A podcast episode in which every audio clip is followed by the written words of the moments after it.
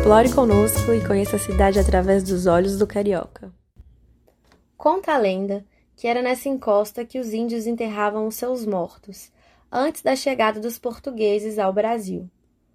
No início do século XX, o local já era conhecido como Chácara da Catacumba e pertencia à baronesa da Lagoa Rodrigo de Freitas, que teria deixado em testamento suas terras para os seus ex-escravos, que passaram a ocupá-lo após sua morte. Os primeiros casebres surgiram na década de 30 e, em 1942, com a chegada dos imigrantes nordestinos, virou uma grande favela.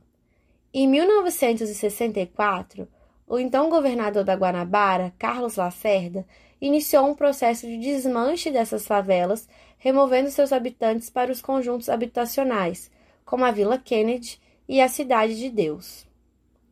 Em 1970, na gestão de Negrão Lima, a favela foi removida e batizada de Parque Carlos Lacerda, em homenagem ao seu antecessor.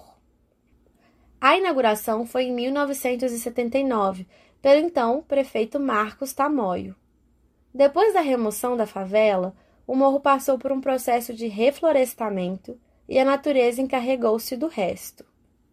O Parque da Catacumba passa a figurar no cenário nacional não só pelas suas belas esculturas e vistas que tem, mas também pelo modelo de gestão inovador.